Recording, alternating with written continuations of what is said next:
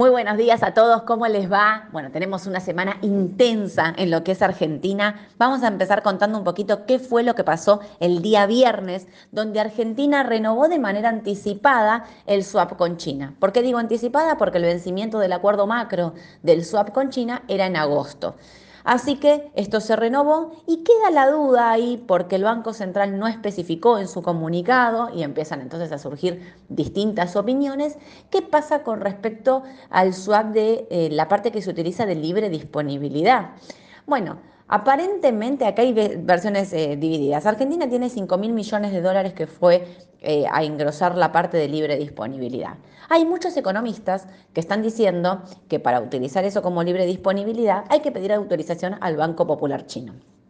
Estuvo tuiteando durante el fin de semana Banoli, que fue presidente del Banco Central en la, parte, en la gestión de mm, de Cristina Fernández de Kirchner, eh, ya sobre la última parte de la gestión, ahí 2000, 2015, 2016, cuando gana Mauricio Macri, él lo que sale a explicar es la gestión de Mauricio Macri, ni bien asume, hace un cambio de swap por moneda dura, por dólares, el monto de 3 mil millones y no le tuvo que pedir autorización a nadie, así que los, eh, el swap se puede modificar a dólares y que sean de libre disponibilidad.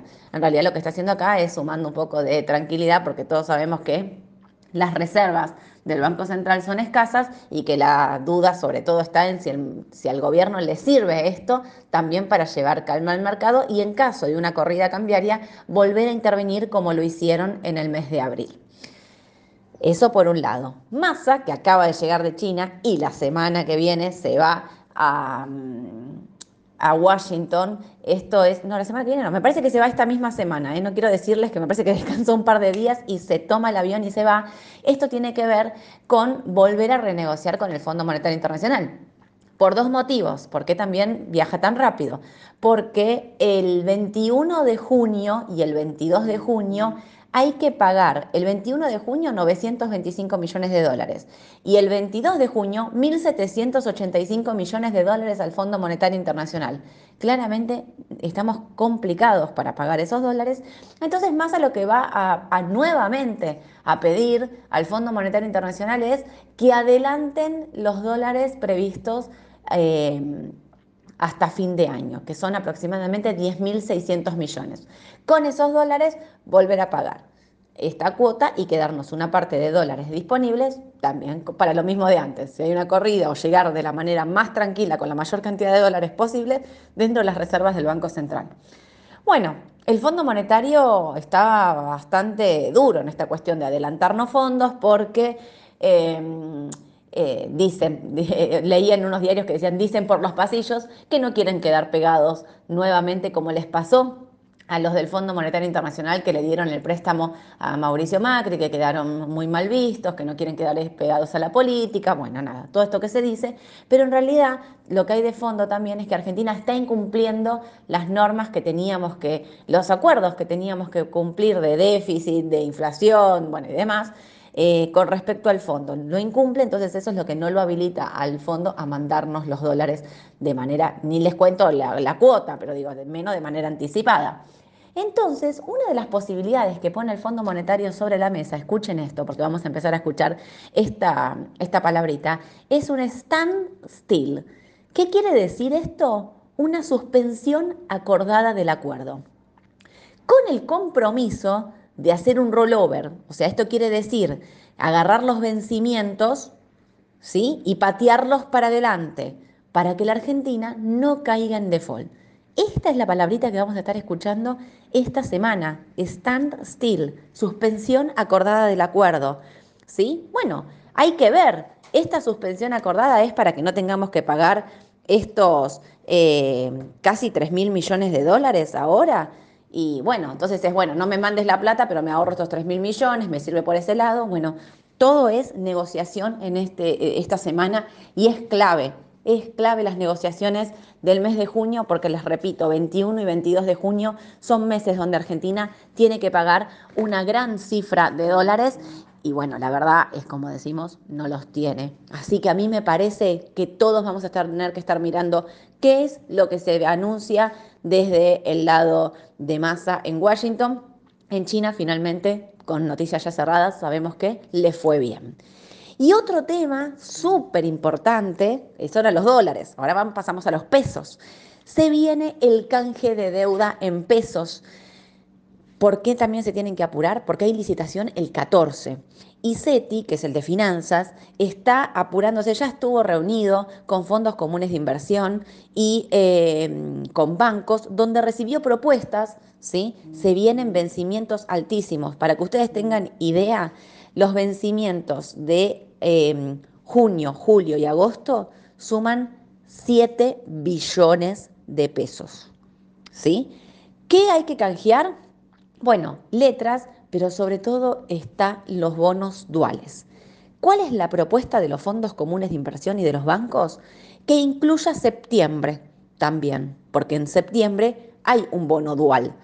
Que incluya septiembre y que haga un canje de toda la deuda, de aproximadamente 10 billones si sumamos eh, lo de septiembre. El mes clave es julio. 4.3 billones de pesos van a estar eh, Em, venciendo del bono dual en julio.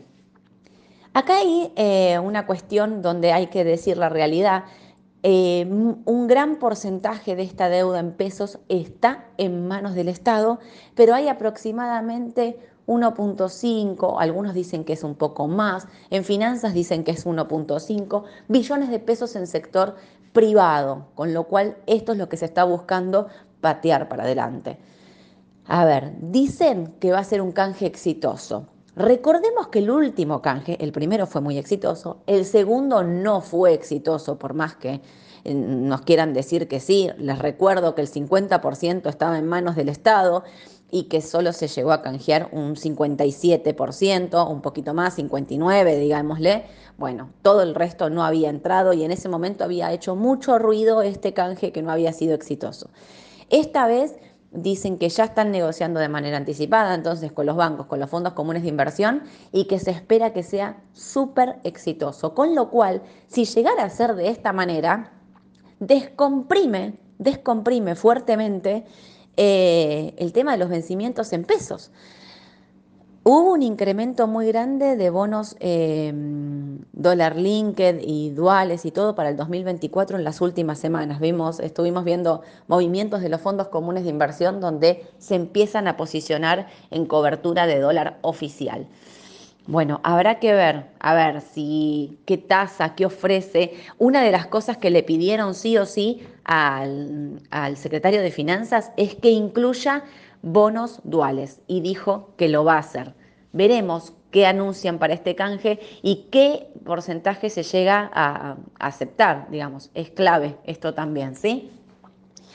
¿Qué me queda de Argentina? Bueno, y de Argentina otra cosa, decirles que ya estamos en tiempo de definiciones electorales, que mm, el 14 de junio, 14 de junio, Miren, dudé con la fecha, pero el 14 de junio me parece que también cierran las alianzas.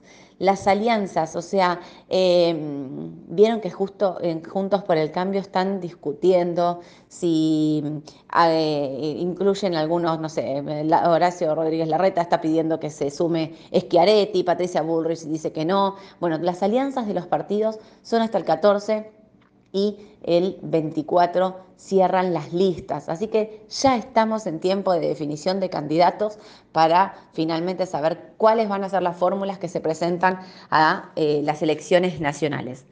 Una cosa que me olvidé decirles con respecto a los dólares, que me olvidé, los dólares al principio, esto de que lleguen los dólares de China y demás, me parece a mí que ya habilita o sea, corre la nube negra o el rumor que había de que Argentina podía llegar a no tener los dólares para pagar eh, la deuda. Vieron que se vienen los cupones el 9 de julio, la renta de los bonos dolarizados, bueno, nada, que eran nada, 1.200, 1.300 millones de dólares, olvídense, para mí eso ya corre todo, todo riesgo de que no se pagara porque no había dólares. Con el swap con China, eso ya va a estar, eh, digamos, eh, cubierto.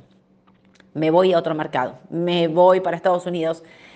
El fin de semana, Arabia Saudita, que es el principal exportador de, em, eh, de, petróleo, hizo recortes voluntarios adicionales, recortó más de un millón de barriles por día de petróleo, con lo cual el petróleo obviamente está pegando un salto, llegó casi a los 74 dólares el WTI.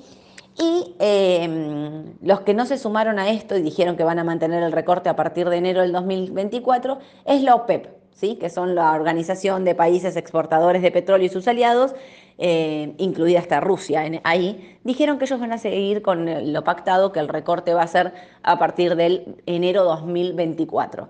Obviamente esto está repercutiendo, que, Arabia haya hecho un recorte del petróleo, de la producción de petróleo, impulsa el precio y lo que está pasando hoy es que tenemos eh, subas en todo, todo, el sector petrolero. Sube el, el WTI, suben todos los papeles petroleros. El viernes sigo en Estados Unidos, vino el dato de empleo. El dato de empleo fue muchísimo mejor al estimado. Se esperaban cerca de 186 mil solicitudes de empleo y vinieron 339 mil.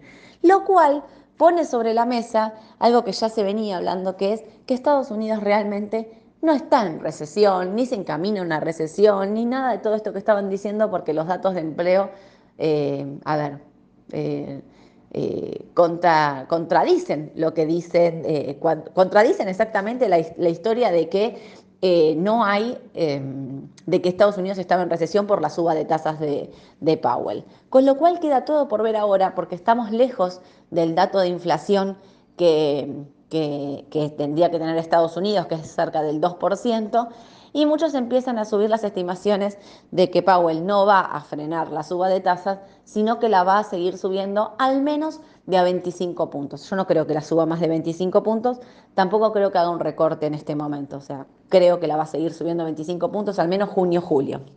Todo está por verse. Los índices el día viernes subían fuertemente.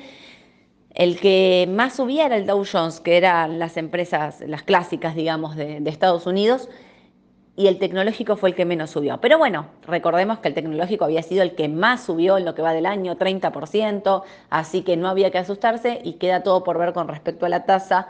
Si llega a subir a 25 puntos no me parece que sea grave para el sector tecnológico sobre todo, que es el que más le impacta, y sí me parece bueno entonces empezar a mirar ya un poquito, y si no está en recesión, el Dow Jones y el Standard Poor's, que me parece que quedaron totalmente atrasados con respecto al tecnológico.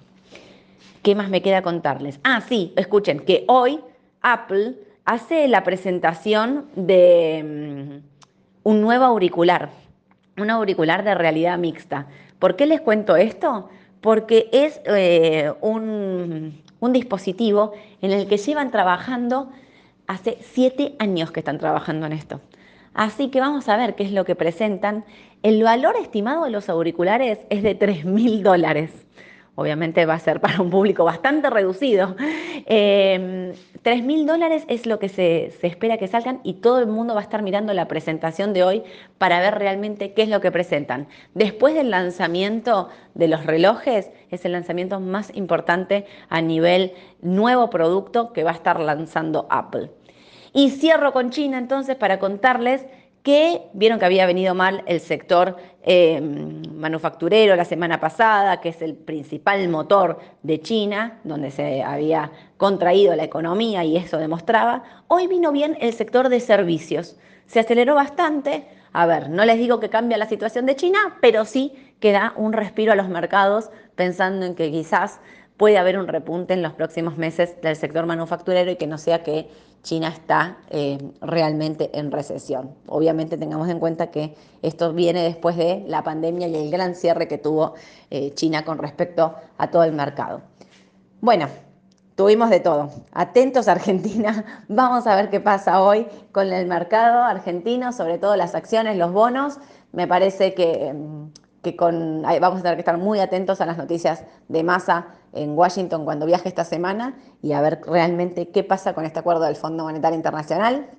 Hoy a las 2 de la tarde contestamos preguntas eh, con Aye en vivo por Instagram, así que los invito a que se sumen y nos consulten todo lo que quieran por ahí. Y mañana nos vemos 9.45 en la mañana del mercado para contarles todas las noticias más importantes del mercado local e internacional. Que tengan un excelente día, beso a todos, chau chau.